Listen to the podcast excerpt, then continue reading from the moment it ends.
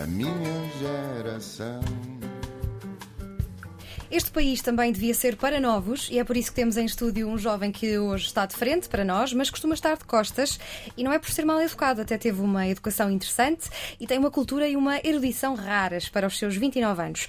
É maestro e por isso está de costas para a plateia, mas não vira as costas à banda, que o admira e respeita, nem aos desafios que têm sido muitos. Aos 27 anos fundou a Orquestra Sem Fronteiras, aos 22 já tinha criado uma orquestra juvenil em Itália, a Orquestra di Maggio, e a magia não se fica por aqui, é formado em Ciências Musicais e Direção de Orquestra em Lisboa, Milão e Chicago. É uma voz ativa na divulgação da música clássica, fala cinco ou seis línguas, depende do que lhe derem a beber.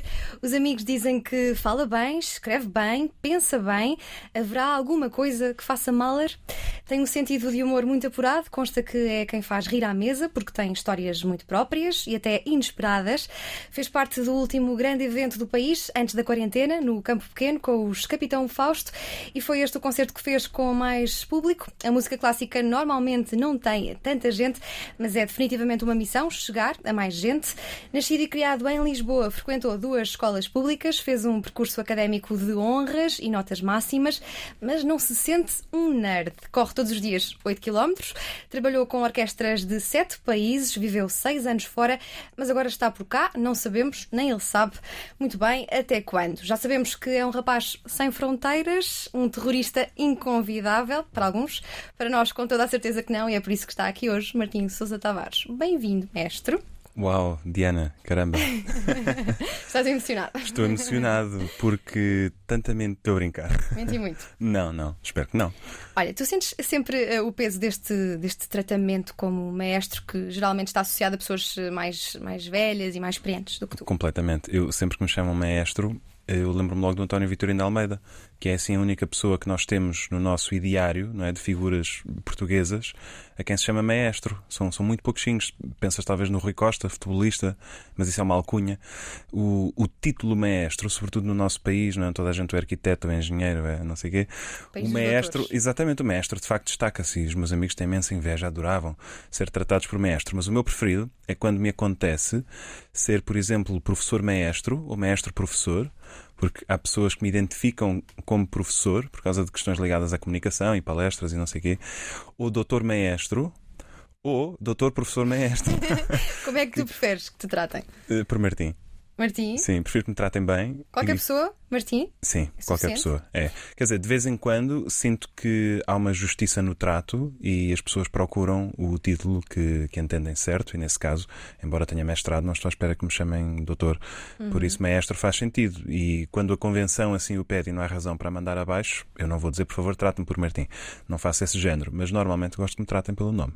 Mas esta palavra, eh, mestre, tem em si a ideia de que estamos perante alguém que tem mais para ensinar do que para, para aprender, mas esta não é de toda a ideia que passas.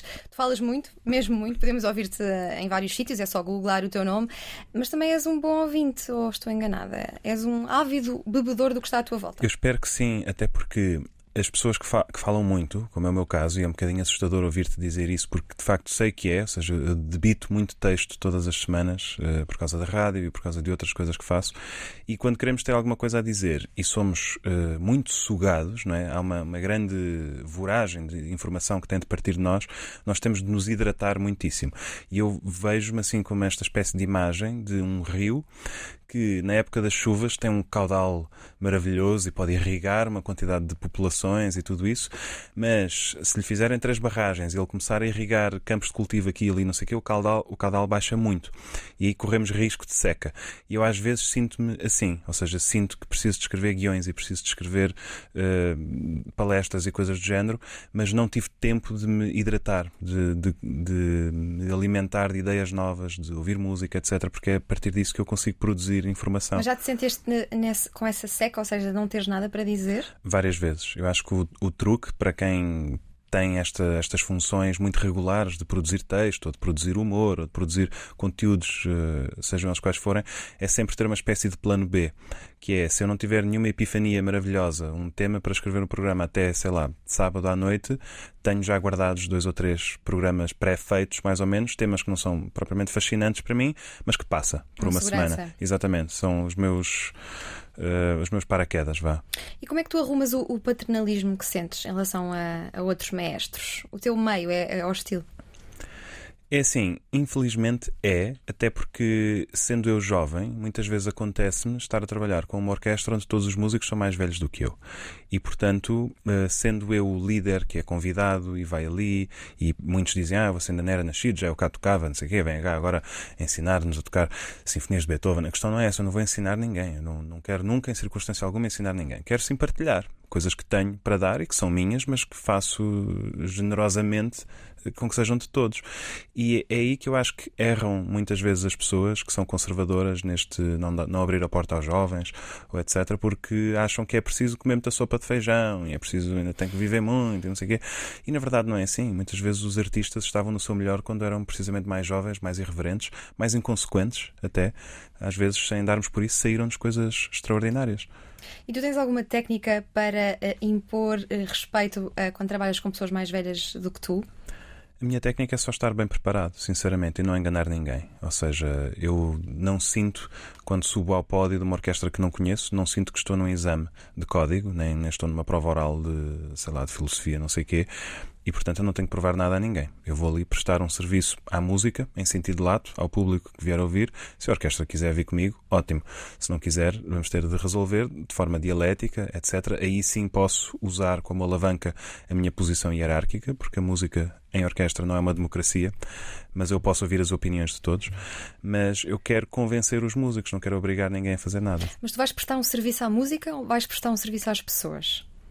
Vou prestar um serviço à música e aos públicos que aí vêm. À música no sentido de fazer aquilo que é suposto fazer por ela, portanto a peça uh, vai ser bem ensaiada, não vai para concerto com notas erradas, não vamos tocar um Beethoven no estilo em que se toca, sei lá, um Bach, por exemplo. Isso é o serviço à música. Ao público no sentido em que uh, aquela sinfonia de Beethoven vai ter ideias originais, vai ser trabalhada de uma forma que eu considero pessoal e que é a minha, não é igual à do outro maestro. E se a pessoa pagou o bilhete para ouvir esta combinação que é a Orquestra X, maestro Y, a tocar a peça Z, então eu não vou falhar na minha parte.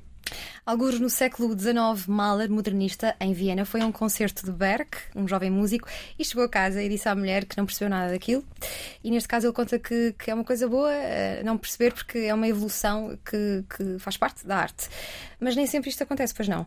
Um, quem está cá há mais tempo às vezes pensa de, de, de outra forma, e eu pergunto-te se achas que há uma dificuldade de, de diálogo entre, entre gerações. Ah, ah, eu, eu adoro essa frase e já não sei onde é que ele é daquelas coisas já 1500 vezes quis citá-la e quis ser um bocadinho mais académico e ir encontrá-la e nunca consegui.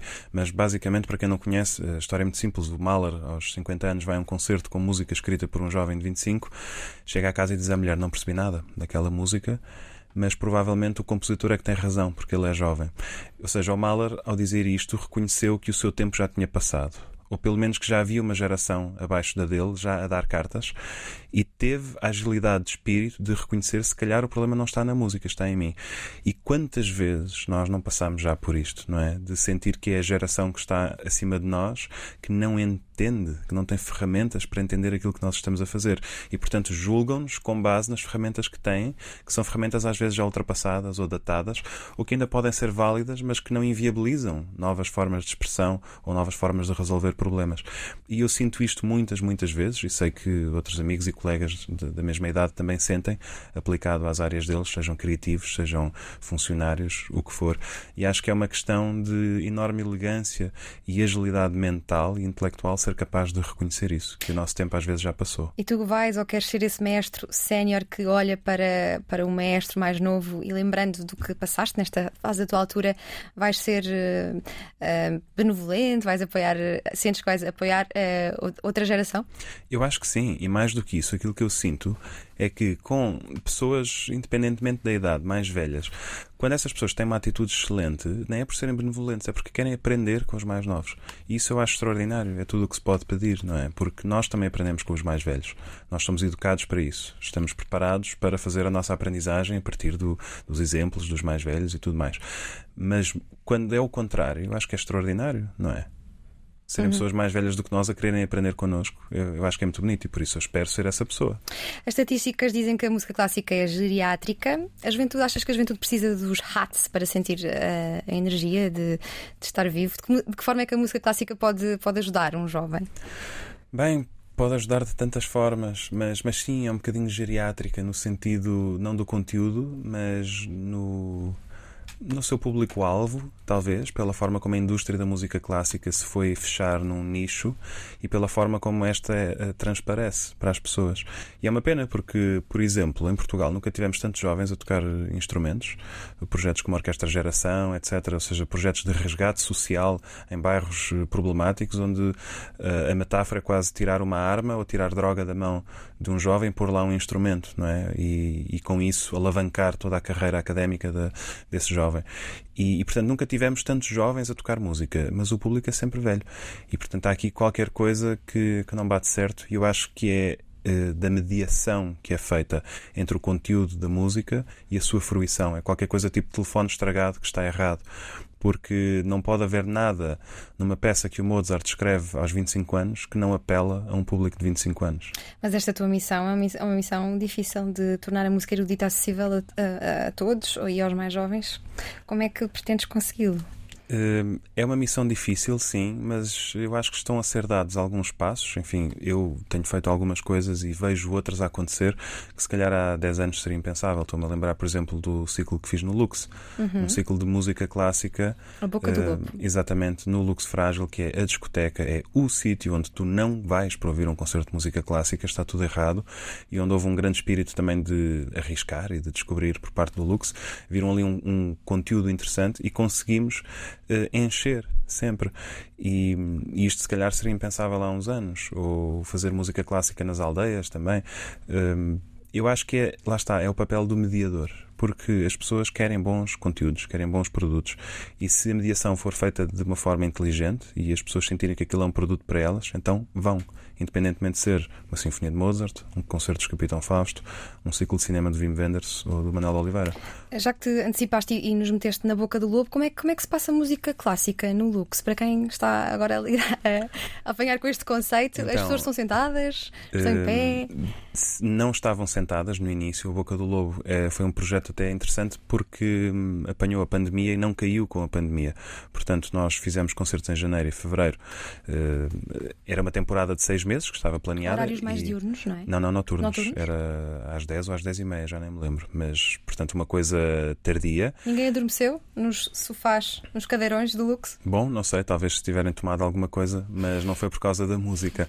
E, e pronto, tínhamos este conceito da livre circulação e de cada pessoa fazer a sua própria experiência. Trabalhámos a noção da perda perda consciente, que é tu ires a um espetáculo onde estão a acontecer várias coisas e tu saberes que tu vais ver aquilo que vais ver e o teu amigo ou a tua amiga vai ver outra coisa, porque não há um lugar marcado, tu podes circular livremente e, portanto, em janeiro houve quem visse mais o Fidel Évora a fazer as pinturas, houve quem estivesse mais junto do piano e do cantor, houve quem estivesse a viajar pelos dois e, portanto, a ideia era esta. Claro que chega a pandemia e tivemos de reconfigurar tudo e, portanto, a Boca do Lobo esteve fechada há uns meses, reabrimos no final do verão com lugares sentados, como manda agora a, a regra, uhum. e, portanto, ouviu-se de forma mais convencional. Aí o que tentámos fazer foi então os conteúdos serem um bocadinho mais subversivos e, portanto, uma música clássica mais transgressora, com guitarra uhum. elétrica, com violino amplificado, com harpa amplificada.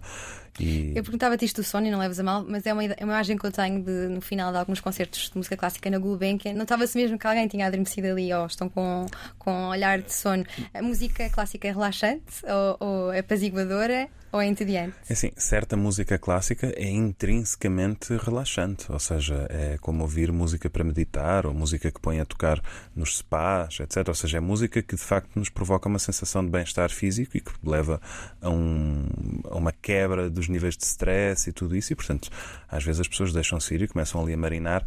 E estás a falar da Gulbenkian, não estás a mentir. Eu próprio fui assistente de sala na Gulbenkian e perdi a conta às pessoas que tive de acordar no grande auditório, porque ainda por cima é uma sala climatizada a 21 graus, aquelas poltronas é cozy, assim é? fofinhas, está escuro, etc. Há, claro que há música que se presta mais e outra menos. Mas eu nunca senti raiva, a não ser que estivessem a ressonar, com pessoas que adormeciam, porque às vezes tu sentes esta pessoa, é uma sexta-feira, final claro, do dia, sim. deve estar cansada, olha, está embalada Esperemos é que esteja a Sim, sonhar, não pode é? ser uma pessoa que tenha insónias e Exatamente, exatamente, desde que não ressone, não é? Sim, para não perturbar a Exatamente. sala. Por falar em looks, tu, tu ouves música além da música clássica?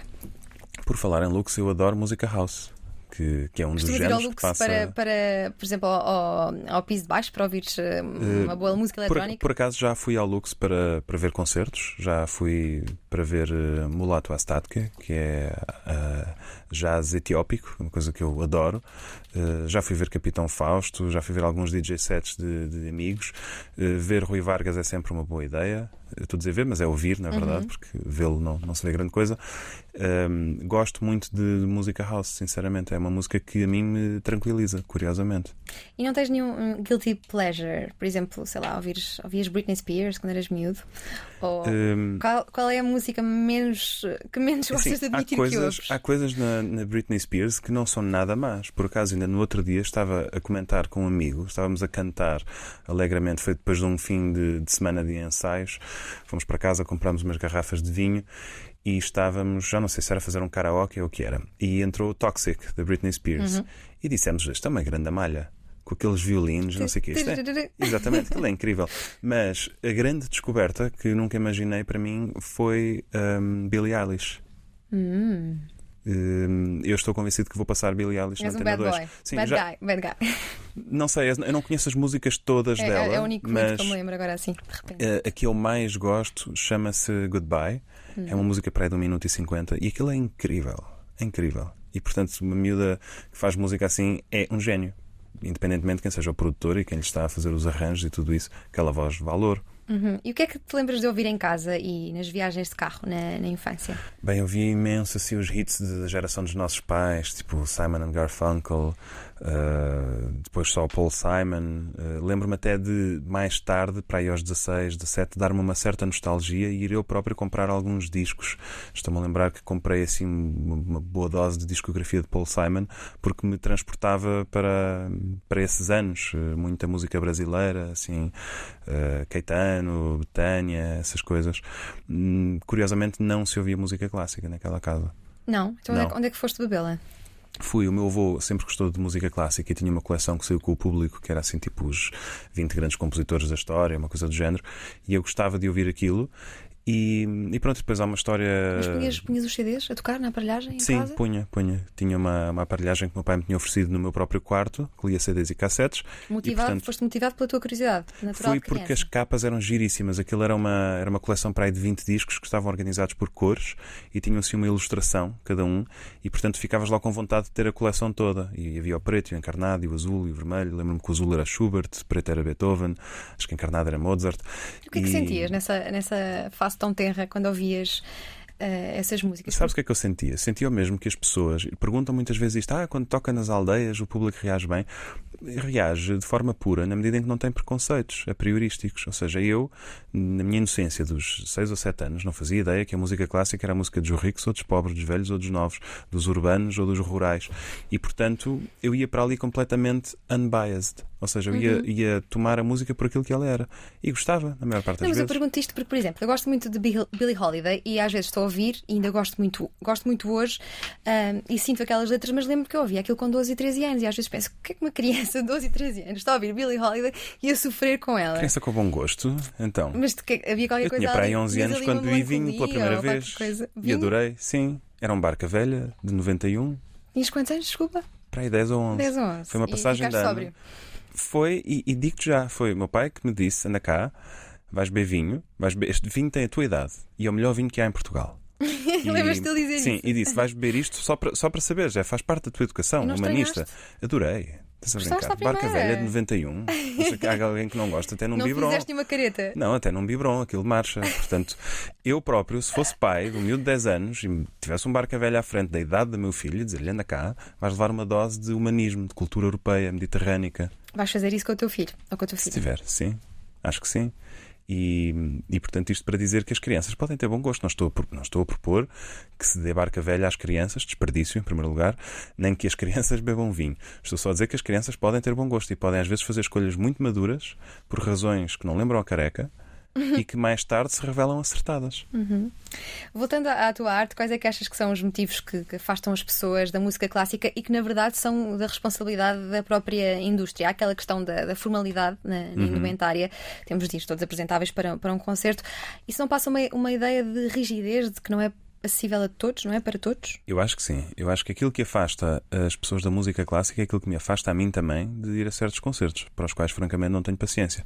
Se é para ouvir aquela música naquele contexto, levar com aquelas pessoas, prefiro agarrar num CD e ficar em casa. E, portanto, eu faço esse exercício comigo próprio, vejo quais são as coisas para as quais eu tenho pouca paciência e pensar se eu tenho pouca paciência para isto, então a pessoa normal tem abaixo de zero.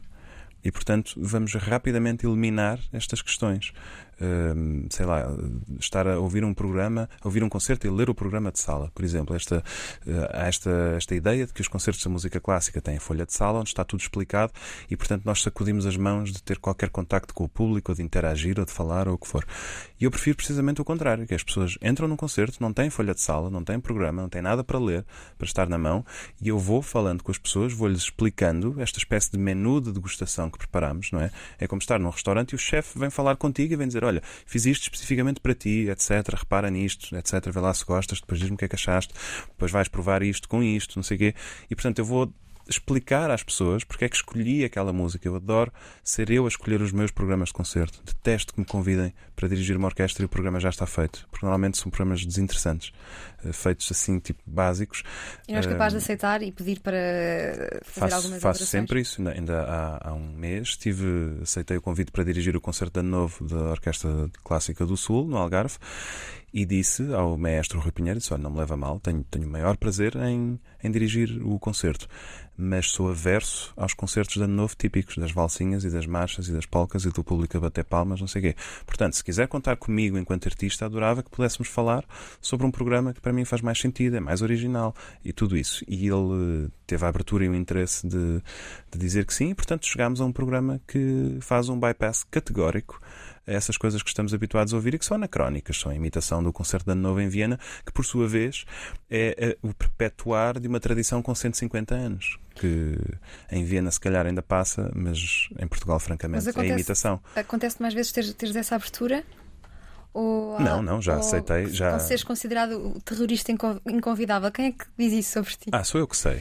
Sou eu que sei que o sou e, sinceramente, estou numa fase da minha vida em que vivo muito bem com isso. Em que sinto que não tenho que provar nada a ninguém, no sentido em que não, não sou aquele up and coming que quer as oportunidades a qualquer custo, etc. E aquilo que eu sinto é, se esta pessoa entende que eu não sou convidável para a sua instituição, então eu provavelmente também não quero estar nesta instituição. Provavelmente também não, não tenho ali o meu lugar. E por isso vivo em paz com isto, sabendo que há pessoas que me consideram isto e aquilo e que sou deslocado porque não me importa que batam palmas e porque faço os concertos com os sapatos com os atacadores verdes fluorescentes e, e isto e aquilo. E enfim, vivo em paz com isso. Acho que, acho que temos todos a ganhar. Não me convidem, porque eu também não ia gostar de ir aí, não é? Há quem, há quem queira, há quem goste, portanto. Uhum. Tu contavas-me que passas muitas horas sozinho a ler, a tocar, a pesquisar numa, numa solidão criativa, diria eu, e que por isso quem te vê de fora pode achar que és um ratinho de biblioteca, mas deixa-me dizer que, para quem não sabe, eh, és um rato de biblioteca que usa muito bem o Instagram. Não és um influencer, mas tens uma, tens uma presença ativa. Rendeste-te às redes sociais, aprecias as redes sociais ou é, é estritamente necessário para divulgar? Divulgares o teu trabalho. Acho curioso dizeres isso, eh, porque eu próprio tantas vezes penso em, para já, acabar com o Facebook, só que infelizmente esse é mesmo ferramenta de trabalho.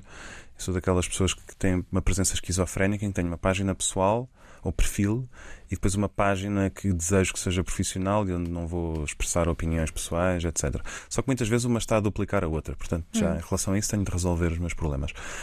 O Instagram é um formato que eu acho giro porque hoje em dia muitos dos conteúdos que eu consumo online são no Instagram, porque mesmo as orquestras que eu sigo, os maestros, etc., já começam a ver o Instagram não como uma coisa que é preciso ter, não é? Fazer o cartaz em formato quadrado para pôr ali e agora tem que ser em formato vertical também para fazer nos stories, mas como um meio onde tu podes dar o filé mignon ao teu público e onde consegues ter acesso a conteúdos que na sala de concerto não tens, uhum. e não estou a falar só de backstage ou disto ou daquilo, ou seja, são coisas mesmo feitas para o Instagram, tipo sondagens nas stories, por exemplo, e tu interages e vês que depois a, resposta mais votada vai levar a que aquela orquestra toque uma peça ou que faça uhum. não sei o quê.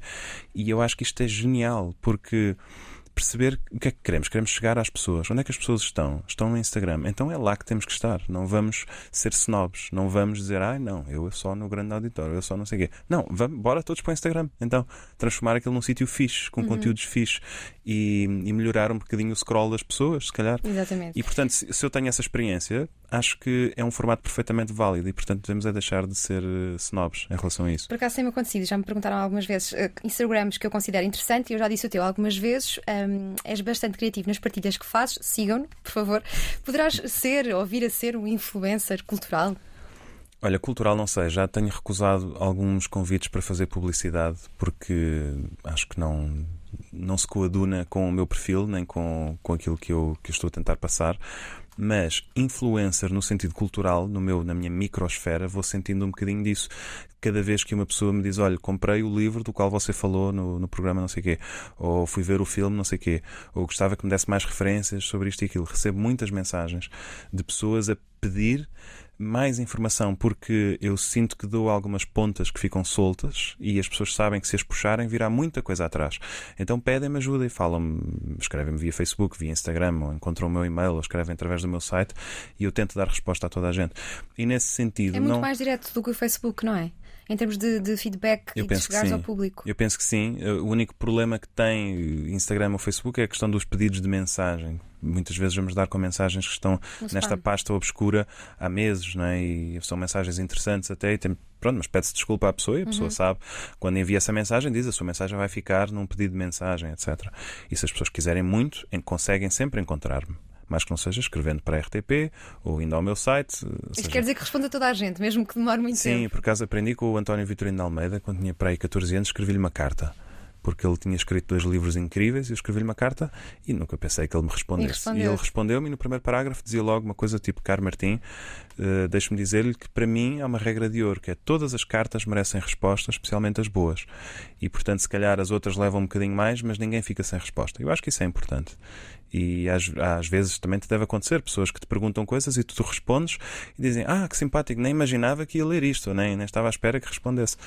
E claro que sim, o que, é que, é que eu ia fazer? Não sou, não sou Bob Dylan, não é? Que não, que não Mas aparece um nem no podes Nobel. ter tantas que nem consegue responder. É possível, não é? Sim, às vezes sentimos um bocadinho, sentimos um bocadinho debaixo d'água em relação a isso, mas depois, num dia com mais tempo, faz-se assim uma vista rápida ao que lá está. Mas como é que inseres as redes sociais que parecem uh, ter tanto ruído, tanta, tanta distração, às vezes tanta superficialidade na tua vida culturalmente tão, tão higiênica? Não, é mais suja do que tu pensas. É? é, é. Eu gosto dela assim mesmo, é cheia de micróbios, poluída, uh, suja, mas com, com, uma, com uma vida uh, que, que é efervescente e que vai borbulhando. E no fundo eu, eu penso em mim como um, o meu próprio pequeno ecossistema e como se eu fosse o reflexo daquilo que quero que seja o grande ecossistema cultural, que tem que ser uh, uma floresta com muitas espécies de vida a competirem entre elas, mas que se ajudam, não um oásis no meio de um deserto. E portanto, eu não quero nada esse efeito Torre de Marfim e preciso de estar a par do que está no Netflix, do que está uh, a passar no Teatro do Bairro Alto, do que está no Cinema Ideal, uh, na Cinemateca, etc. Claro que depois a gente sempre atrás com tudo, não é? As pessoas perguntam-me já ouvi aquilo, já ali não sei o quê. É difícil, mas. Mas há muito uh, uma imagem na minha geração, na nossa geração, que é estares a ler um livro e receberes uma notificação. Como é que, como é que, como é que se divide isso? Vou à notificação ou mantenho nesta atividade solitária, que é ler um livro? Como é que tu fazes isso? Tu que lês bastante. Eu acho que não é impossível uh, estar a ler a, o Guerra e Paz e ao mesmo tempo a comentar stories das pessoas. Porque, a sério, estou a dizer isto porque já o fiz. Uh, foi um livro Já leste o livro duas vezes, já vamos falar sobre isso. é verdade, foi na quarentena e lembro-me que estava ao colo, com o telefone ao colo, e o telefone vibrava, eu respondia e depois voltava a mergulhar naquela história. Acho que é uma coisa, se calhar, frívola, mas tão possível como estar a ler o Guerra e Paz e, sei lá, a minha mãe perguntar-me onde é que puseste o não sei quê e eu não sou capaz de responder a isso e voltar ao livro. Não é? Mas não, não, não, tens aquela preocupação de dizer agora vou dedicar duas horas a esta, a esta obra e vou afastar-me das tecnologias? Não, isso, isso, faço, claro que sim. Ou seja, muitas vezes telefono em modo avião para escrever, para ler, para tocar. Outras vezes, quando sinto que não vou eh, submergir a uma profundidade tão grande, fico com o telefone e às vezes atendo telefonemas, etc. A prova de que és um mestre desta geração, além da utilização do Instagram, são as leituras que tens feito sobre a filosofia do ócio, que eu acho que é uma, uma ideia que caracteriza a nossa geração, que já, que já não quer trabalhar a vida toda no mesmo sítio, que já não olha para o, para o trabalho como o princípio e o fim de tudo. Acho que há uma percepção maior de, do mundo e, e da, da, da, finitude também. É importante esta ideia de, de trabalhar menos até chegar ao mínimo indispensável, dizias-me tu. Eu acho que não é, não é só importante, eu acho que é nessa ideia que está a verdade, eh, porque nós somos todos um bocadinho escravos não só do trabalho, mas do trabalho por nós próprios. Né? Nós trabalhamos para construir a nossa própria imagem, para não a deixar cair depois. Portanto, alcançamos certos tipo de checkpoints e não queremos abrir mão deles. Portanto, vamos ficando sempre mais carregados e mais sobrecarregados. E eu comecei a descobrir esta filosofia quando descobri um escritor egípcio, que é o Albert Kosserri, que, que é assim um louco, um chanfrado, tipo um João César Monteiro, né? aquelas pessoas que não, não se os leva muito a sério, não é? que ficam muito bem na, nos posts da comunidade Cultura e Arte, não é? com, com, com uma com legenda. inusitadas. Exatamente, e fica muito bem nas partilhas e nas fotos de capa e tudo isso. Mas bom, este escritor o que é que tem? É um tipo chanfrado, acham-no chanfrado, eu acho que ele era mais lúcido do que nós todos, que viveu para aí 60 anos num quarto de hotel em Paris, no Hotel Louisiana, que é uma espelunca, onde no, no, Booking deve ter tipo 2.7 estrelas em 5, portanto nesse sítio horrível, e tinha muito poucas possessões e escreveu oito livros na vida inteira, escrevia supostamente uma frase por semana. E pronto, ele vinha do Egito e dizia: Eu sou, sou um egípcio em França, vocês não conhecem a nossa filosofia do norte de África, onde o trabalho é para os parvos, é para os tolos os sábios não trabalham, aqueles que percebem a essência da vida não trabalham. E, portanto, toda a vida é uma tentativa de nos esquivarmos ao trabalho. E quando conseguimos, somos livres. E ele tem uma frase que diz que às vezes, caminhando por Paris, com as mãos nos bolsos, com os bolsos completamente vazios, se sente um príncipe em relação às outras pessoas que estão abaixo dele porque vão atarefadas, vão estressadas, vão preocupadas com isto e aquilo, e nesse sentido ele sente que está acima dos outros. É como se ele fosse um aristocrata, não é? Não por nascimento, não porque tem mais terras ou mais títulos, mas porque é mais livre do que nós. E eu comecei a achar isto muito interessante. E depois todos os livros dele são mais ou menos à volta dos mesmos temas, e depois dali ao Thoreau foi um passinho, não é? A filosofia da indigência e a indigência como forma de liberdade e de nos libertarmos da, desta opressão do trabalho e de, da fuga para a floresta. E, e bom, começas a pensar que realmente vida só temos uma, não é? E os melhores anos são agora. E passar um dia à frente do computador é desperdiçar um dia. Isso é mesmo verdade. E, e todos o sabemos. E às vezes tu sentes, chegas às oito da noite e ainda não fizeste nada de jeito e tens que fazer qualquer coisa para salvar aquele dia. E, e a vida não devia ser isto. E portanto, eu preocupo muito em saber como é que vou conseguir descalçar certas botas, porque é preciso viver, não é? Temos que nos uhum. vestir uhum. e comer e, e, ser felizes e a vida custa dinheiro. E pagar as contas. Sim. Exatamente, mas ao mesmo tempo uh, fazer pouco trabalho. E, portanto, espero com alegria o convite para ser administrador de uma fundação e administrador não executivo. Não, estou a brincar, mas uh, a ideia sim é conseguir trabalhar menos, fazer coisas mais especiais e ser feliz com isso. A estes dois autores eu acrescento o Bertrand Russell, que tem um texto muito interessante que é o Elogio do Ócio, também, também vale a pena ler, mas há aqui uma questão que é como é que tu vais conciliar essa vontade de trabalhar menos com o teu espírito, diria eu, fazedor. Esse é que é o problema, para o qual eu ainda não tenho não uma solução. Não estou a ver aos 35 a arrumar as botas porque uma vida não chega um, e nem, nem entrei ainda na minha parte de expressão criativa, porque adorava também ter tempo para alavancar isso e, enfim, não, sinceramente não sei responder isso. Às vezes fico um bocadinho angustiado porque tinha projetos editoriais para este ano que passaram para a edição nunca, mas penso, bom, isto, isto é um caminho possível. O outro é começar a escrever música, tenho convites para fazer coisas interessantes. É outro caminho.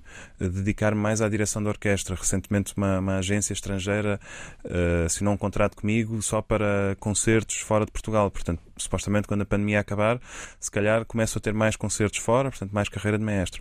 Por outro lado, nunca fui tão requisitado em termos de comunicação e universidades e não sei o quê. E, portanto, eu sinto que há aqui muitos caminhos que me interessam, muitas coisas que eu posso fazer, mas eu vou morrer se disser que sim a tudo. Já me aconteceu. Muitas portas e... para abrir e muitas para fechar. Exatamente. E a renúncia faz parte da vida, portanto, é preciso fazer as pazes com isso também e escolher muito bem as minhas batalhas. Já te arrependeste de alguma coisa que não aceitaste? Que não aceitei. Na verdade, não, mas já me arrependi de muitas que aceitei. aceitaste, a ah, isso sério? sim, isso sim, ainda estou, ainda estou metido em algumas que adorava ter dito que não. Ah, atualmente? Atualmente. Não sim. podes dizer o quê, não é? Porque Não posso mal. dizer o quê? Não, mas ou seja, coisas também que não tinha maneira de saber, porque fazem-te um convite hoje e tu dizes que sim, na semana seguinte fazem-te outro muito melhor, ao qual tu não queres dizer que não e portanto dizes que sim, a mas ética- exatamente, um pisa o outro, ou sei lá, quando rebentou a pandemia, eh, todos os concertos foram completamente obliterados e portanto sentíamos-nos na obrigação de dizer que sim a mais coisas e, enfim, por uma ou por outras razões, eh, adorava estar com muitas botas descalçadas neste momento. E já consegues dizer não facilmente a pedidos de trabalho hum, extensos eh, em que não te querem pagar. Certo? Não, isso, bem, eu É uma acho que coisa as que pessoas, acontece muito à nossa as geração agora não temos já- coragem para, para recusar. Eu acho que as vezes. pessoas agora já começam a ter a noção de que eu não levo isso mesmo nada, nada a bem. E por acaso ainda amanhã mesmo vai para o ar o último episódio do Ciclo Ouvidos para a Música, que é um Vox Pop, sete melhores perguntas que me fizeram, e uma delas é se eh, faz sentido ou se é bom trabalhar para o bono. E a minha resposta é muito simples, para o bono é extraordinário. Para o bono quer dizer para o bem comum. E, e eu posso decidir nunca me pagarem. Não é? Se eu for milionário, etc., nunca me paguem. Eu trabalho grátis. O que não se me pode pedir é que eu venha trabalhar grátis, como condição a priorística. Isso é, é, é ofensivo. É bom que existam vozes como tu, porque hum, somos sempre hum, convidados a fazê-lo em troca de prestígio, em troca de Exatamente, de visualizações, de avanço na carreira, etc. Eu acho que sim, as pessoas têm de se mentalizar que isso está errado. É- não, é, não é só questão de ser pouco ético, é ofensivo mesmo. Mas nós também, enquanto classe, temos de ser redundantes a dizer sempre não. Porque se alguns canalizadores começassem a aceitar trabalhar grátis, não é? Abria-se um precedente em que as próprias pessoas iam começar a solicitar trabalhos grátis. Mas como não o fazem, ninguém pergunta. Se nós deixarmos mesmo liminarmente de aceitar isto, eu acredito que em curto, médio prazo as pessoas deixem de nos pedir para fazermos XYZ de forma gratuita. Fica a mensagem. A vida é só uma e passa rápido. Pelo meio temos muitos incidentes e acidentes. Em, 2018 em 2011, aliás, tiveste um espalhafatoso acidente de moto E na Papas foi. por causa de uma condutora que vinha a escrever uma SMS enquanto conduzia e passou por cima com o carro. Um cruzamento. É verdade. Foi, foi assim, não foi? É verdade. Deste acidente resultaram vários ossos partidos, uma embolia pulmonar, várias semanas nos cuidados intensivos e centenas de horas de fisioterapia. Depois disto, deixa-me perguntar-te: acreditas em Deus? Bem, se eu acredito em Deus, hum, achava que me perguntar se eu continuo a andar de moto. e a resposta sim, é sim. vim para cá de moto. Tens Hum, uma estrelinha ou um anjinho a olhar por ti ou acreditas? Não, infelizmente não, não consigo sentir essa presença, não consigo justificar as questões para as quais só a fé pode dar uma resposta. Interessa-me a teologia, isso sim, eh, já li a Bíblia do, do Frederico Lourenço, eh, li o livro dele sobre a Bíblia, comprei alguns livros também sobre o Evangelho. Tradução a partir do sobre- grego, não é? Exatamente. Eh, Estou a dizer, li a Bíblia, não li todos, na verdade. Li o Antigo Testamento e li o Novo Testamento. Eh, Primeiro volume. Exatamente. Os, os volume 1 e 2 que saíram, exatamente.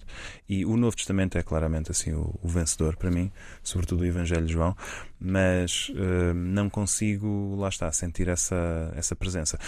Eh, Chegou a haver algumas tentativas por parte da minha mãe de me fazer falar com este ou aquele padre, eh, padres muito mundividentes, estou-me a lembrar do padre Tolentino Mendonça, só que eles próprios quase que hum, me disseram: se não acredita, não, não se preocupe. E estou-me a lembrar que o padre Tolentino eh, deu-me dois presentes para, para eu refletir e para, para pensar. E uma pessoa imagina o que é que foi? Terá dado a Bíblia? Terá dado, eh, sei lá, um livro de horas? Não, foi um filme do Pasolini, o Édipo Rei. Pasolini, autor homossexual comunista, portanto, à partida, um proscrito da Igreja. E disse-me para ver aquilo, eu não percebi nada, tinha para aí 14 anos, ainda hoje é difícil ver aquele filme.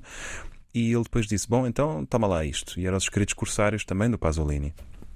E, e eu perguntei-lhe, pois, mas o que é que me quer dizer com isto? Ele quer que penses neste e naqueles sentidos.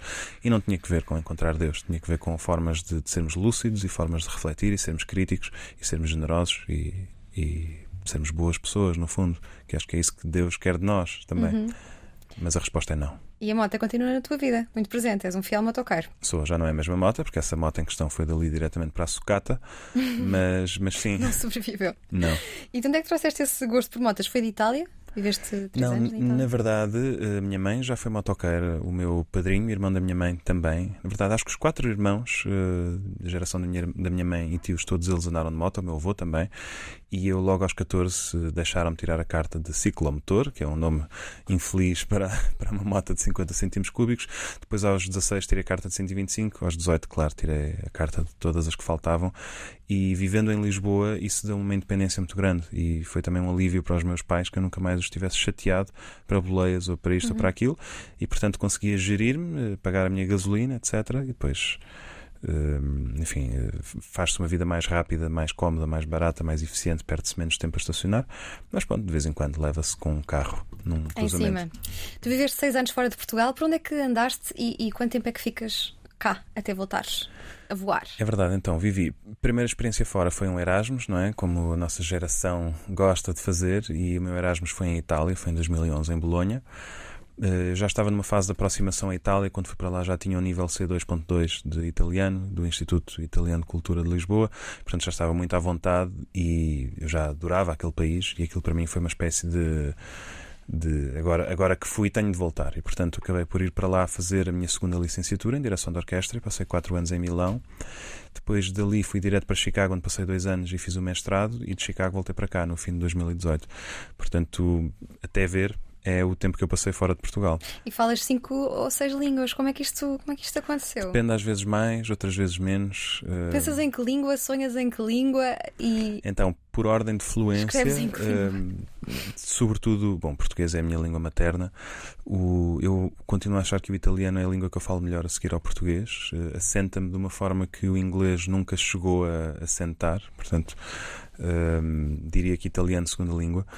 Inglês terceira, como é óbvio, até porque vivi lá e mantenho relações com muitas pessoas com as quais eh, a língua é em inglês. E depois, bom, eh, espanhol, porque vivi em Itália com um espanhol que ficou muito meu amigo e era a nossa língua franca, portanto passei quatro anos a falar espanhol com ele e acho que por osmose eh, a língua passou para mim. Depois, eh, um francês aceitável, para quem nunca teve aulas de francês. A seguir isso, um russo que está um bocadinho eh, enferrujado, mas que ainda dá para safar bastante bem.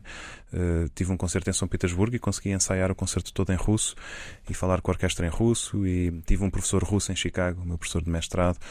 E ainda, este fim de semana encontrei uma pessoa que, que falava russo, não sei o que, e eu agarro-me sempre a essas pessoas e pratico, porque tenho Praticar, terror sim. de perder as línguas. E depois, em último lugar, o alemão, que, que estudei durante uns anos, porque é muito importante para a música. E bom, e a partir daí já, já não, não conto absolutamente nada, fica a faltar tipo o turco ou eh, o holandês, não sei. Estamos à conversa com o Martim Souza Tavares, que podem ver que é um ótimo conversador. Eu ainda não vou a metade das perguntas e já estamos com metade do tempo. Tu estiveste eh, de 7 de março a 31 de outubro sem dirigir um único concerto. Foi um jejum pacífico? Sentiste muita falta de, de esbracejar com, com a batuta? Foi pacífico no início, aliás, eh, no início eu senti que esta explosão de calendário que tivemos, né, que é de repente uma agenda preenchida, foi como aquelas árvores que vem uma ventosga e não fica uma folha nos ramos, senti que até era de certa forma necessária, porque andava muito sobrecarregado e na altura esse concerto de 7 de março dos Capitão Fausto quase, quase que me provocou um esgotamento, porque eu tinha acabado de vir de férias uma semana em Itália E foram muitas horas de Não é porque eu, eu fiz os arranjos todos da, daquela música, as orquestrações. Portanto, eu recebia as músicas dos Capitão Fausto e orquestrava-as. E eles tinham perguntado quando é que eu queria começar a trabalhar naquilo. E disse: Eu vou de férias eh, no princípio de fevereiro, volto no dia 18 de fevereiro e nessa data começo a olhar para aquilo pensando que ia ser uma coisa muito mais simples. E na verdade não foi. E portanto, o concerto foi 17 de março. eh, Aquilo tinha que estar tudo pronto mais tardar no fim de fevereiro para enviar as partes da orquestra para a orquestra, para os músicos poderem ver. E portanto, basicamente foi tudo feito em 12 dias, uma coisa do género. Então a quarentena foi- até calhou bem para, para descansar desse. Calhou, porque eu ia, ia mesmo ao charco naquela altura, porque na- estamos a falar de um período pré-Covid, portanto eu ainda tinha toda a minha outra vida, tinha que escrever um programa para a rádio por semana, tinha os concertos com a Orquestra Sem Fronteiras, estava a meio de um ciclo de, de palestras aqui em Lisboa e aquilo foi mesmo horrível. Portanto, quando chegou o Covid, foi. Eu, na verdade, fiquei super doente a seguir ao concerto dos Capitão Fausto, porque houve uma after party ehm, no, no platô e a música estava muito alta e eu passei a noite toda a gritar. Então, no dia seguinte, estava completamente afónico. Não foi Covid, já fiz o teste três vezes, não- ainda não tive, mas acabei por ir para o Alentejo para descansar descansar porque estava mesmo Que é um ti, Exatamente, passados 5 dias, estado de emergência, etc., tudo fechado. E por ali fiquei. E pronto, foi uma delícia. Li 11 livros, foi uma coisa maravilhosa, a primavera no campo. Mas a certa altura, exatamente, descobri este prazer pela corrida. hum, mas a certa altura, pronto, a pessoa começa a ter eh, sen- sensações de privação, não é? Começas a sentir que já não fazes isto há muito tempo, etc. E quando finalmente, no final de outubro, tive o primeiro concerto com orquestra, porque o problema é a orquestra envolve muita gente em palco, não é? Se eu fosse pianista ou, tocasse um instrumento solo, já tinha tocado há mais tempo, mas para que houvesse condições para juntar uma orquestra, etc., nunca poderíamos ser os primeiros. Precisávamos que fossem outros concertos a solo, coisas pequeninas a darem um mote para nós irmos atrás. E portanto, quando finalmente quebrei esse, esse jejum, foi uma coisa incrível. Eu quase que senti, porque já estava a começar a segunda vaga, que eu só quero que me deixem fazer o concerto esta noite, sabes? E, e se, me- se eu conseguir fazer isto, já vou de barriga Aguento cheia. mais tempo. Exatamente, Até agora 2021. é, agora deixa-me acabar esta apneia. Preciso mesmo de voltar a fazer isto e, e consegui fazer quatro concertos ainda. Portanto, os próximos agora supostamente são daqui a umas semanas. Veremos, Vamos mas ver. já vou de barriga cheia. Para, para os leigos, o que é que um maestro está a fazer quando está a batutar? Está a enxutar moscas. Hum, não, está. hum, bom, há todo um código gestual e de divisão de hemisférios. O que, a- mão direita faz, que tem a batuta, é diferente daquilo que faz a mão esquerda, supostamente. Mas aquilo que o mestre faz, na verdade, é trabalho invisível, é trabalho de ensaios. É quando tu estás a preparar aquilo É que vai acontecer estético? em palco. Não, não é estético. Ou seja, é importante estar lá, muitas vezes, embora. Agora, por exemplo, estou a ensaiar um projeto em que a orquestra toca de memória, portanto não vai precisar de mim. E é muito engraçado estar a ensaiar um projeto onde eu sei que na hora H eu não vou estar lá. Portanto, eu preciso que a orquestra seja independente de mim. E hum, claro que é diferente fazer isto ou fazer um concerto em que eu estou em palco e, portanto, sei que os músicos neste ponto vão olhar para mim e vão esperar que eu faça isto e que eu faça aquilo. Mas todo o trabalho é feito em ensaios, fundamentalmente. O concerto é quase que um pro forma. Eu estou lá para confirmar que as coisas são assim, para deixar que nada caia, mas se eu tiver que escolher alguém para se abrir um alçapão e essa pessoa desaparecer, sou- é sempre o maestro. Porque somos um músico silencioso. Nós, objetivamente, não estamos a acrescentar nada eh, sonoro ali. E, portanto, eu acho que é isso. Nós fazemos um trabalho, sobretudo, invisível. Nos teus concertos fazes questão de incluir uma peça ou de uma mulher, ou de uma pessoa que esteja viva, ou de uma pessoa de uma minoria étnica. É uma preocupação incluir hum, diversidade na, na música clássica? É, isto é uma resolução que eu já tinha tomado eh, no mês de março. Era uma ideia que eu vinha amadurecendo, etc. E disse: Bom, chega, a partir de agora não, não quero voltar a fazer um, um concerto. Pelo menos lá está, quando sou eu que posso fazer os concertos, com a minha orquestra, etc. Em que todos os compositores do programa sejam homens, sejam brancos e estejam mortos. Porque hum, acho que isso é fundamental para renovarmos esta forma de arte, para ela deixar de ser anacrónica. Porque se eh, as salas de cinema só pudessem passar os mesmos realizadores e, e, sei lá, no pavilhão, no Mel Arena só pudessem ir as mesmas cinco bandas, as pessoas iam dizer isto, isto é anacrónico, não faz sentido. E portanto eu acho que introduzindo, eu não estou a dizer que vou deixar de fazer Mozart ou Beethoven, nem tenho nada contra eles, mas há espaço para mais, para fazer alguns furinhos por onde possa entrar ar e luz nova e que as pessoas possam respirar com isso. Eu acho que a sensação é a mesma de quando entras numa sala que esteve fechada há muito tempo, sabes? E abres as portadas e abres as janelas e de repente aquele ar bafiento que lá estava é renovado. E claro que não estou a dizer que a música clássica é um ar bafiento, mas muitas vezes quem está dentro dessas salas já não se dá conta de que aquilo está horrível, não é? Sei lá, entrar numa sala, num pavilhão onde se está a jogar handball há duas horas, tu entras e dizes que cheirete, mas quem está lá dentro não se dá conta, não é? Porque já se habituaram àquele ar rarefeito. E eu acho que é um bocadinho isso que eu quero em relação à música clássica, claro que menos extremo, menos eh, escatológico também, mas e isso faz, lá está, eliminando programas que são só homens brancos e mortos. E esta é uma ideia de esquerda ou achas que é uma ideia humanista que não, nada tem que ver com, com a esquerda ou a direita? Isto a Curiosamente, eu posso é justificar. esquerda. Se tu quiseres, posso dizer que é de esquerda, ou se quiseres, posso dizer que é de direita, porque por outro lado também é profundamente liberal. Eu dizer que vamos, isto vai ser a lógica do mercado e vamos deixar que seja o mercado a escolher. E portanto, em vez de ser eu a dizer às pessoas que só vão ter acesso a Mozart, Beethoven, Bach e Brahms, eu vou introduzir muitos mais produtos no meu menu e o público é que vai dizer o que quer. E vou correr o risco do público vir a dizer: Olha, não queremos mais Mozart. Ou seja, é uma coisa de direita, liberal. Ou então não é uma coisa, é uma agenda de esquerda, isto é socialismo, é proteger as minorias, é criar aqui uma espécie de welfare state para a música clássica, onde todos têm espaço de representação e, portanto, não pode haver oligarquia de Mozart ou Beethoven. Tu... Na verdade, é uma, uma questão humanista, não é uhum, política. Exato. Tu és um, empreendedor nato, tens uma empresa e por isso. Tenho uma empresa unipessoal. Adoro enviar faturas com a minha unipessoal. É, és a favor da, da iniciativa privada. Quanto de ti é de esquerda e quanto é, quanto de, de direita?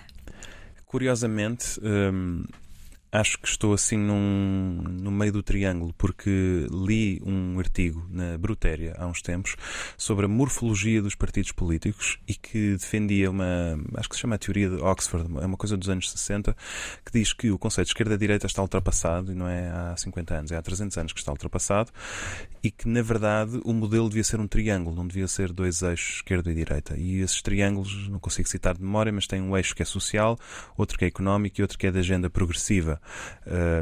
E com base nesses eixos, tu consegues muito mais facilmente identificar-te com certas coisas. A esquerda-direita vem do, do pós-revolução francesa, os que se sentavam contra o rei, os que se sentavam a favor, os que eram conservadores, os que eram progressistas. Mas há coisas em que eu me identifico com a direita, com a iniciativa privada, há outras coisas em que me identifico com a esquerda, com mais, mais proteção aos cidadãos, mais distribuição de riqueza. E, portanto, eu voto sempre em consciência, tento procurar o programa com o qual mais me identifico. E varias nos partidos? Sim, sim, acho que já votei para aí em quatro partidos diferentes na minha vida. Hum. Com o percurso e currículo como o que tu tens, não seria de admirar que um dia pudesses vir a ser Ministro da Cultura. Vieste nesse, nesse papel? Uh, sinceramente não vejo, já recusei dois já convites. Ser ministro? Não, não, ser, ser, ministro não, mas dois convites assim protopolíticos, ou seja, já com um pezinho a entrar no, na política, um mais ligado à esfera partidária, outro mais ligado à esfera camarária e da administração pública, e recusei os dois porque hum, para já não, não, não me revia em nenhum daqueles dois convites. Portanto, em primeiro lugar, não era, um, não era o convite certo para mim. Mas mesmo que fosse o projeto certo, eu acho que diria que não, porque esse é, é um passo que se dá onde normalmente se perde muita liberdade, porque a figura do político independente em Portugal é uma, uma ficção, não existe. Uh, mesmo o independente vai sempre ter de, de, ceder e vai ter de se de encontrar maneiras de sobreviver num esquema que está montado para os cardumes. E portanto eu acho que consigo chegar mais longe e fazer coisas melhores sendo uma carta fora do baralho. E Estás se calhar consigo é um lodo. Não, não, não, não, é isso, mas se calhar consigo ter um poder maior sendo ouvido por um Ministro da Cultura do que sendo eu próprio Ministro da Cultura. Ou seja, para a minha agenda, para as coisas que me interessam, se calhar consigo jogar a minha carta melhor, sendo eu próprio, do que sendo eu a pessoa que está a tomar essa decisão. Mas imagina que eras Ministro da Cultura, poderias salvar livrarias ou editoras como a Cotovia, por exemplo ou não? Será que poderia? Não sei, eu acho que é aqui que, que entra a lógica do compromisso e do orçamento de Estado e da negociação, porque para eu ter mais dinheiro tenho de ser melhor argumentador do que o Ministro das Infraestruturas, por exemplo, porque vamos andar aqui à luta por esse dinheiro e sinceramente não, não sinto que sou a pessoa para isso, até porque um Ministro da Cultura tem de ter uma mundividência grande em relação àquilo que é o ecossistema das artes. Eu ainda estou muito ligado ao da música, começo agora a sair para, para fora disso isso, mas acho que é importante que um ministro tenha um background sólido uh, a nível jurídico, porque eu não percebo nada de leis, por exemplo, e as, as medidas transformam-se em são leis, são portarias, são uh, medidas que são aprovadas e que têm muitos espartilhos jurídicos sobre os quais eu não percebo nada. Portanto, eu é mais intenções, ideias e deixar que os burocratas ou os funcionários ou aqueles que, em quem nós votamos as transformem em realidade. Simpatizas com o trabalho da Ministra da Cultura, Graça Fonseca, enquanto músico, enquanto artista, enquanto cidadão? Curiosamente, uh, em algumas coisas acho que houve ali argoladas e coisas que a própria reconheceu que foram erradas, mas noutras acho que, que as pessoas podiam ter um bocadinho mais de calma, sinceramente, e darem-se conta que, em primeiro lugar, aquele, aquele assento é uma espécie de lugar maldito, não é? Uh, de, de curta estadia, no fundo, e a cultura é um meio que se ressenta há muito tempo e precisa de um pensamento estruturante que, em primeiro lugar, os próprios artistas não têm. E, portanto, nós andamos todos aos gritos e queremos consensos que nós próprios ainda não inventamos. Portanto, cada medida que vem, uh, claro que não agrada, não agrada a gregos e troianos, e depois é aquela velha coisa em casa onde não há pão, todos ralham. Mas aqui todos têm a razão, porque de facto cada um diz a sua coisa. Eu acho que há ali intenções uh, boas e a questão do estatuto, nós precisamos de ter um estatuto que tutele e que regula a nossa atividade, que é irregular, às vezes é sazonal, é muitíssimo precária e o sistema dos recibos verdes é completamente perverso. É por isso que eu sou empresário. Uh, porque com recibos verdes ia estar a ser literalmente violado pelo sistema uh, fiscal. E, e, acho que isso é uma medida importante que a Ministra já prometeu que vai ser feita. Acho que é uma Ministra que, apesar de tudo, se revela sensível uh, à contestação e isso uh, nota-se em todas as coisas que foram revertidas ou uh, todo o estradalhaço que se gerou e lá apareceu mais dinheiro, não é? Estou a falar de reforços a DG Artes, ainda agora houve um reforço também, projetos que tinham ficado fora vão ser apoiados, etc.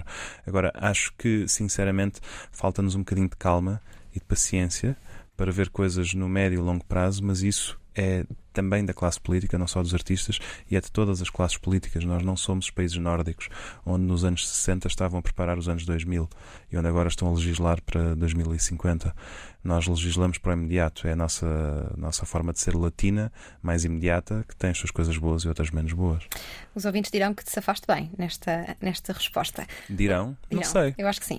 Não sei, estou a pensar em amigos que, enfim, contestam muitíssimo a Ministra da Cultura e que já me disseram que sabem que estive com ela ou no prós e contras, ou aqui ou ali.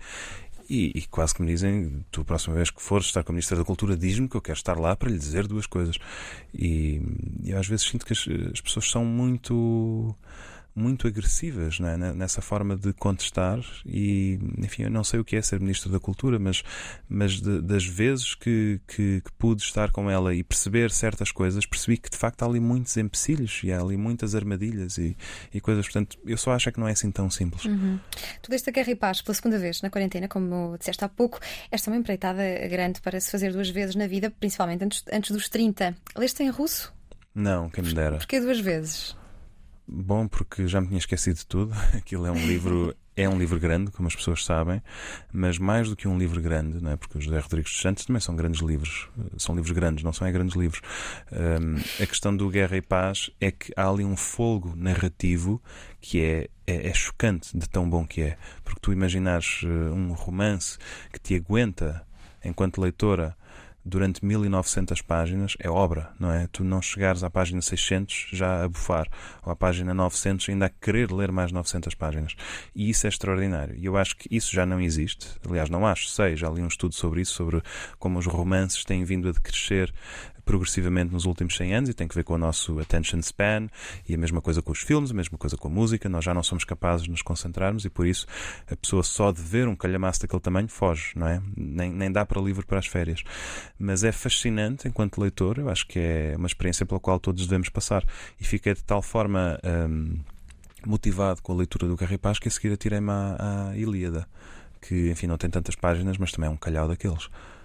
É um calhau ainda maior não é? É assim, é, é, em termos de páginas, não é. A é versão da Ilíada deve ter, deve ter para aí 500 páginas, mas é o folgo da narrativa, que é aquilo que eu acho que tu não encontras todos os dias. E digo isto, seja tu agarras num livro do Walter Ugmeia, do Gonçalo M. Tavares, ou mesmo do Saramago, e não tens este folgo, este ímpeto de quem te diz: senta-te, vou-te contar uma história, vai demorar tempo mas se tu me ouvires, vais gostar, vai, vai haver aqui coisas para ti.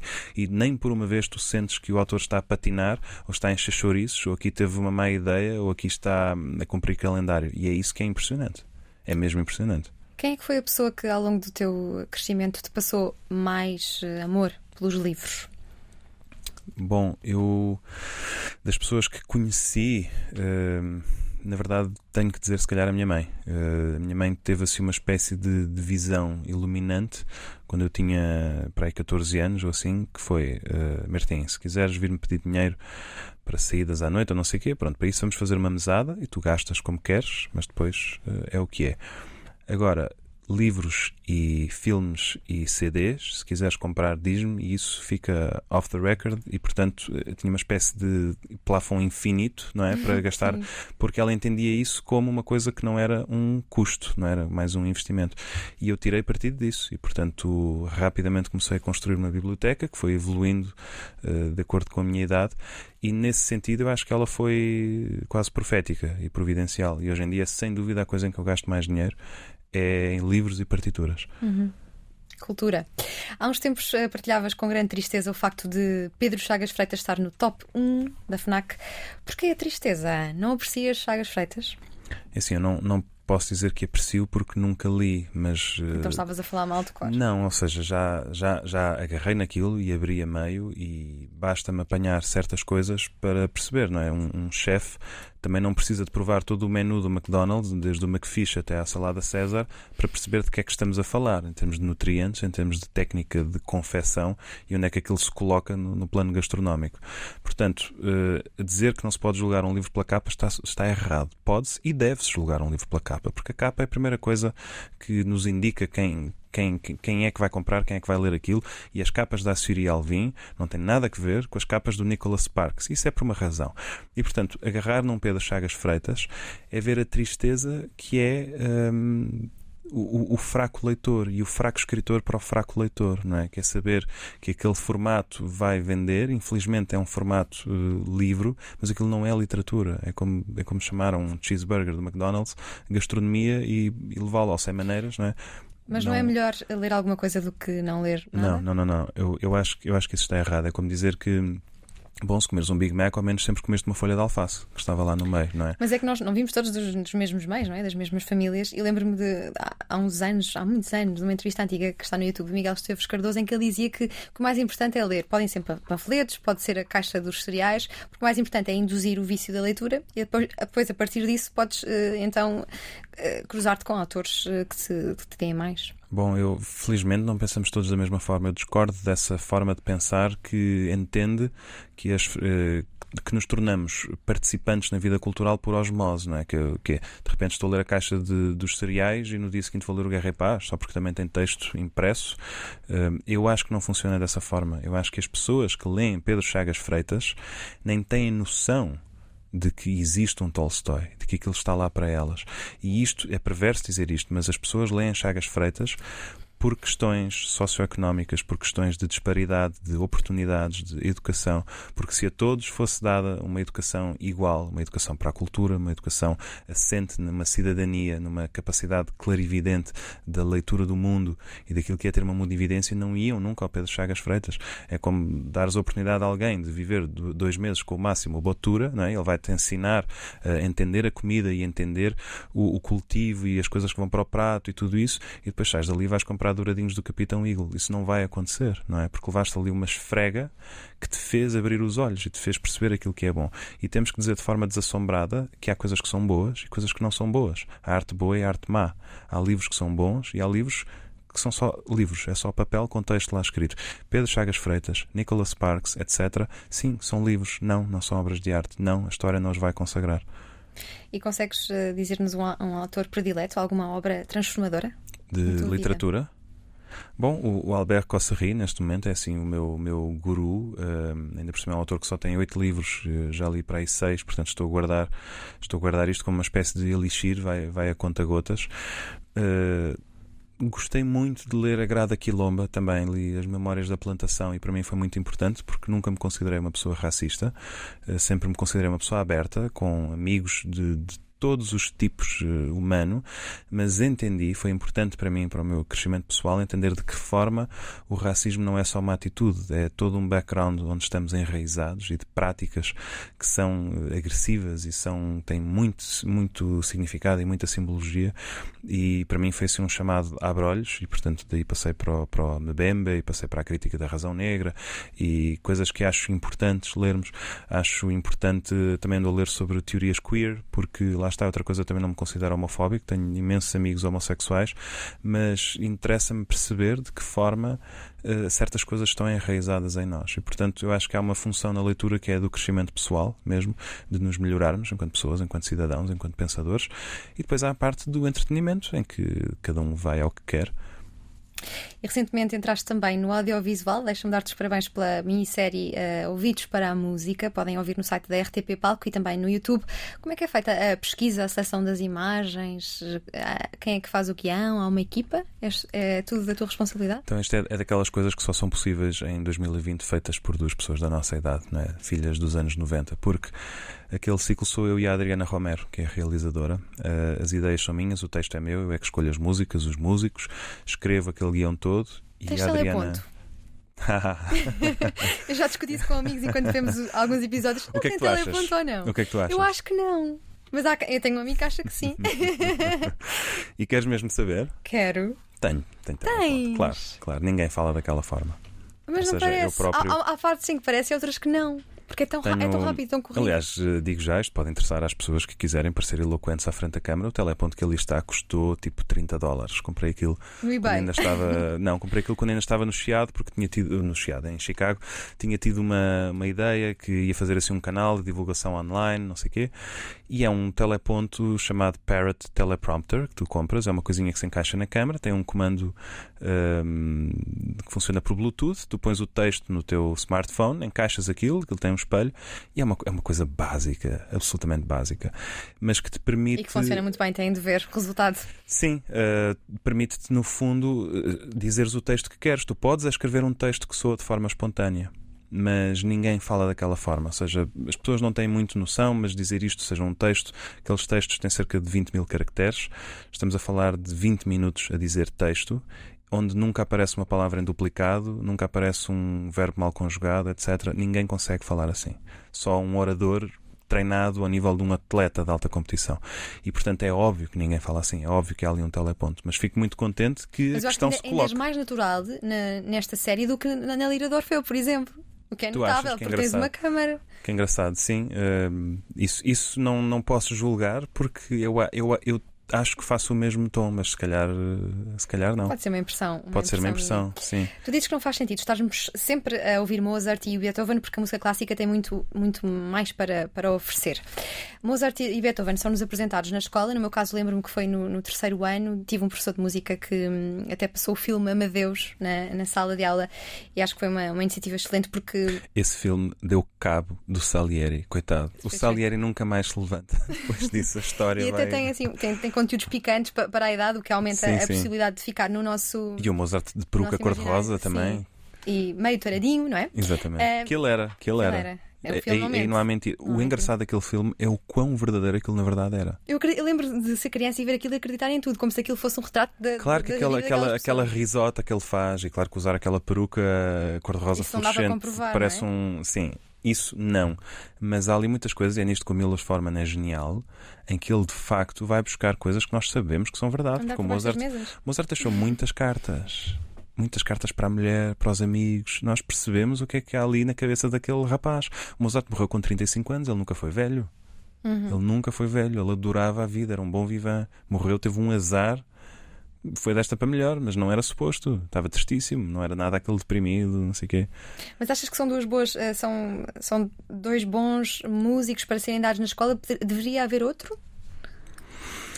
Uh, compositores ou filmes sobre compositores? Compositores. Se devia haver outro, eu acho que sim. Hum, eu gostava imenso, por exemplo, que. Que outro se... incluirias na primária? Isto foi na primária? Hum, na primária. Olha, incluiria o Mendelssohn. Por uma razão muito simples. O Mendelssohn é talvez o compositor de toda a história da nossa música que fez obras mais maduras em idades mais imberbes. O Mendelssohn, aos 6, 7, 8, 9 anos, já estava a escrever música muito boa. Aos 14, escreveu peças incríveis. Aos 16, escreveu peças que são tipo das melhores coisas que temos.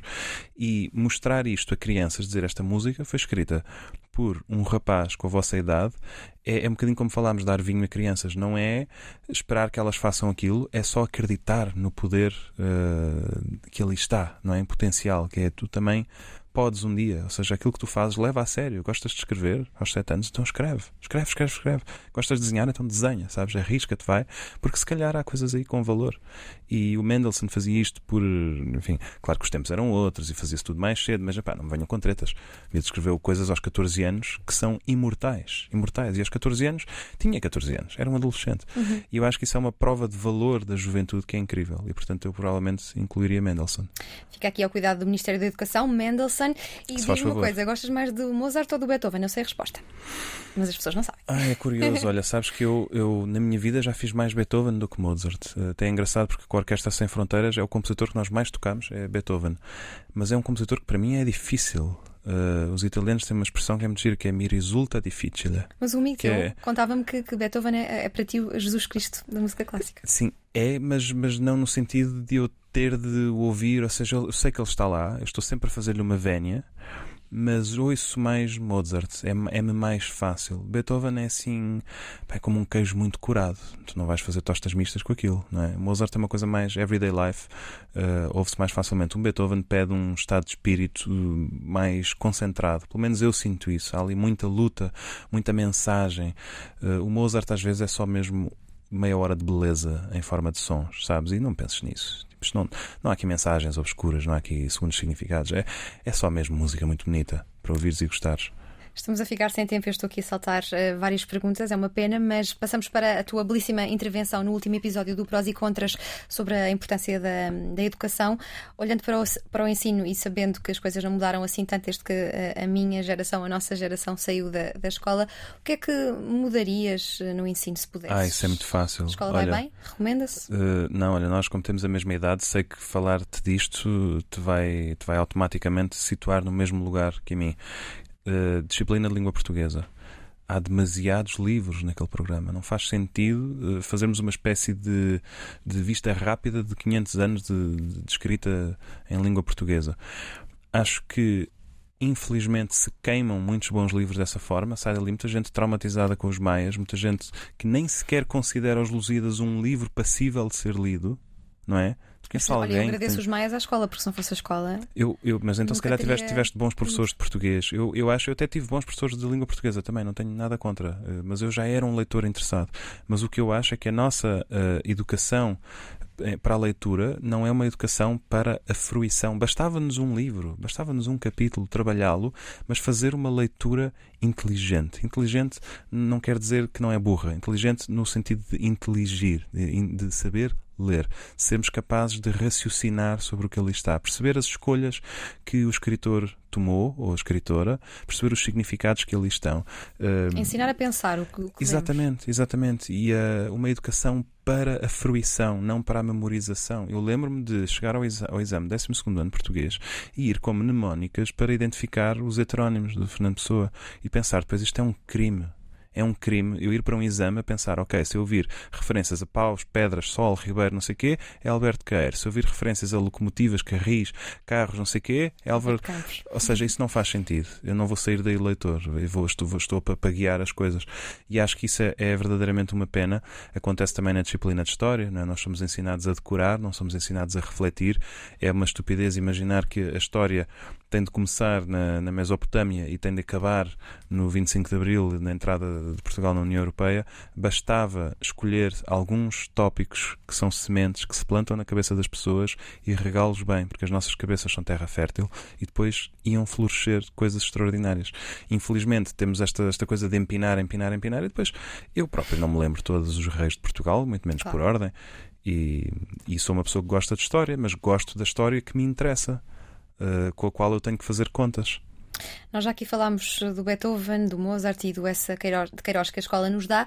E conhecer Sofia atra- através da, da escola. Tu tens presente a memória de, de teres noção que estavas a estudar a tua avó na, na sala dela? Sim, tive dois encontros eh, com a obra dela eh, no meu percurso académico. Um foi logo no primeiro ou segundo ciclo, Aliás, tive três encontros, na verdade, um em cada ciclo. Primeiro, fazer a noite de Natal, em que fiz de narrador, portanto, teatro da escola, aquela coisa clássica.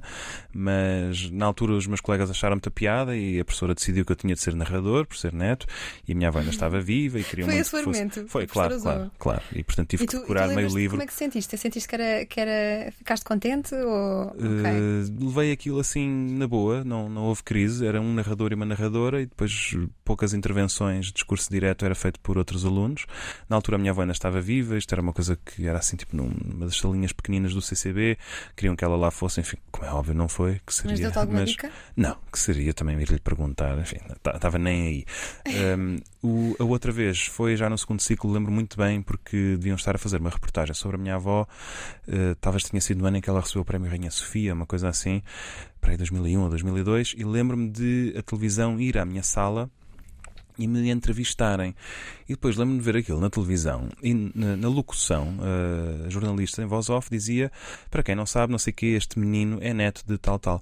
E eu pela primeira vez fez assim uma espécie de, de luz. Como assim? As pessoas conhecem a minha avó e estão a falar sobre ela. E depois percebi que pronto, que havia uma, uma Sofia da esfera pessoal e uma Sofia da esfera universal. E portanto, quando me encontrei com ela no liceu, a estudar já a obra poética, claro que tinha isso muito bem resolvido na minha cabeça e não foi surpresa nenhuma. E, enfim, claro que pediam-me para ser eu a ler os poemas e, e via assim que as pessoas olhavam para mim pelo canto do olho quando diziam qualquer coisa sobre Sofia. Com algum encantamento? Não, para ver se eu estava lá a validar, não é? Porque eu quase que tinha autoridade para dizer: olha, na verdade não é nada assim. Este poema não quer dizer. Não, nunca fiz, que seria. Que seria Nem até tiveste porque- vontade de. Não, não, até porque eu acho que fui ficando melhor leitor da minha avó, sobretudo eh, depois dela morrer, Uhum. porque eu próprio não tinha maturidade claro. Exatamente, e, e hoje sou melhor leitor do que nunca, mas sobretudo no ano do centenário da minha avó, que foi ano passado, em que eu estive envolvido em muita coisa e fiz a curadoria de, de todo o ano da, da Casa Anderson, que era a casa dos avós dela, onde ela cresceu, sobre a qual ela escreveu. Fizemos ali muita coisa e, portanto, eu aí tive de facto de aprender muito. E não, estamos a falar da vida, estamos a falar mesmo de entender aquela obra, situá-la no seu contexto, perceber a mensagem que ali está. E, e acho que só a partir daí é que sou mesmo um leitor encartado de Sofia. Mas a, a velha questão de ser filho de neto de irrita-te, orgulha-te ou é-te indiferente? É assim, eu não, não fiz nada por isso, portanto já, já passei por coisas boas e coisas más, confesso. Já tanto se abriram portas como se fecharam. Eh, já tive muitas vezes a experiência infeliz de ler a caixa de comentários, sei lá, de cada vez que o Expresso publica no Facebook, eu sigo a página do Expresso. O Expresso todos os sábados publica um certezinho da crónica do meu pai, que seria eu carregar no, naquele botão que diz ver comentários, não é? Não vou, porque sei que são linchamentos e portanto. tua. Claro que sim, e percebo perfeitamente que o meu pai não tenha redes sociais, nem WhatsApp tem. Portanto, Não tem WhatsApp? Nem WhatsApp tem. Portanto, para se ver o nível, é, é mesmo, eu acho que é a higiene eh, mental. E ele é mesmo. bastante crítico nas suas crónicas no Expresso sobre as redes sociais. Sim, não sim. acha muita graça. E, não, eu, eu acho que muito mais gente agora lhe começa a dar razão, não é? Agora que percebemos que existe colheitas de dados e que, imagina que agora vamos falar de azeitonas, eu abro o meu iPhone e tenho um anúncio de azeite, não é? No outro dia me aconteceu isto Uhum. e já nos aconteceu a todos. E portanto, se calhar ele, sem saber bem o que aquilo era, percebeu que não vinha dali. eh, Coisa boa. Exatamente. Ser filho de dois jornalistas bastante conceituados ajudou-te a apurar o sentido crítico sobre, sobre o mundo. Lembras-te de. Olha, ajudou-me a entrar no curso errado, foi o que ajudou, porque eu fui para Ciências da Comunicação. Querias ser jornalista? Achava que sim, eu estava completamente parvo da cabeça, não é? Mas a comunicação é uma. É uma... Curiosamente, acabo sim a fazer muito trabalho com comunicação, mas comunicação através da cultura. E, e a verdade é que sim, acabei o liceu e fui para Ciências da Comunicação na Universidade Nova de Lisboa, de onde saí ao fim de um mês. Mas entrei lá porque lá está, era tipo o filho de talhante vai ser talhante e o seu filho há de ser talhante também e o neto há de cortar carne. E portanto foi só aos 18 anos é que finalmente a minha cabeça explodiu, tipo pipoca, e as coisas que estavam lá dentro saíram todas cá para fora. E foi um ano perdido ou sentes que foi. Não, foi não, não, foi, foi só um mês. Mudei, inscrevi-me como aluno externo todas as cadeiras de primeiro semestre das ciências musicais e fiz aquilo, fui logo o melhor aluno. Portanto, não, não houve problema em relação a isso, eu já estava no meu meio.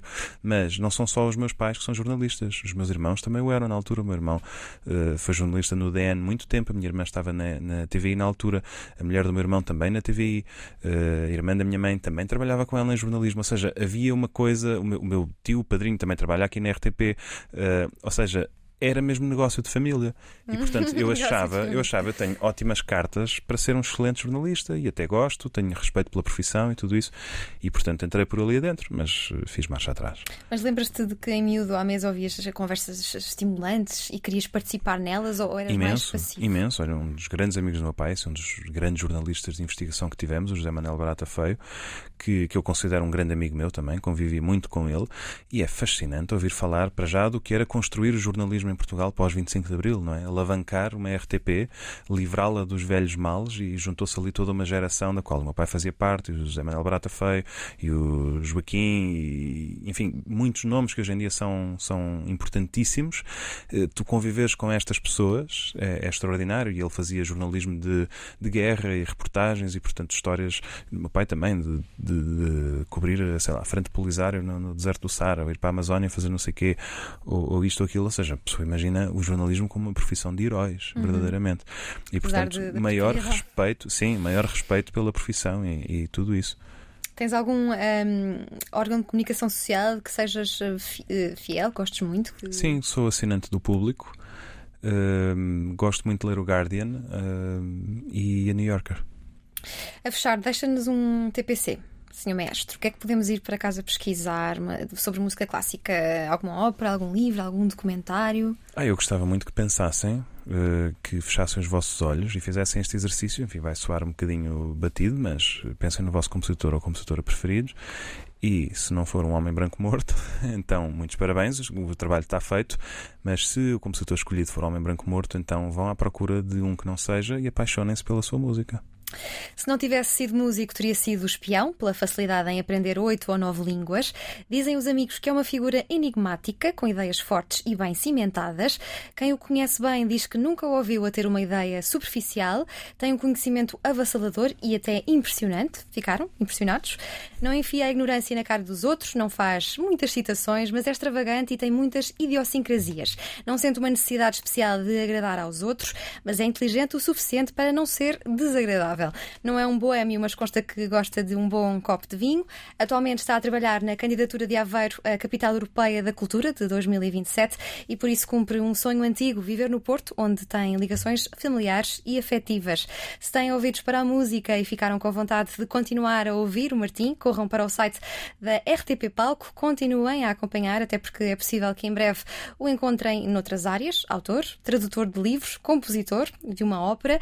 Depois disso pensa reformar-se aos 35 anos e viver no campo. Vamos ver se vai apaziguar ou não o espírito de fazedor até aos 35. Na Lira de Orfeu fala de tudo o que lhe apetece, mas sobretudo de música clássica. Podem ouvir na Antena 2. Diz que normalmente os jovens têm razão.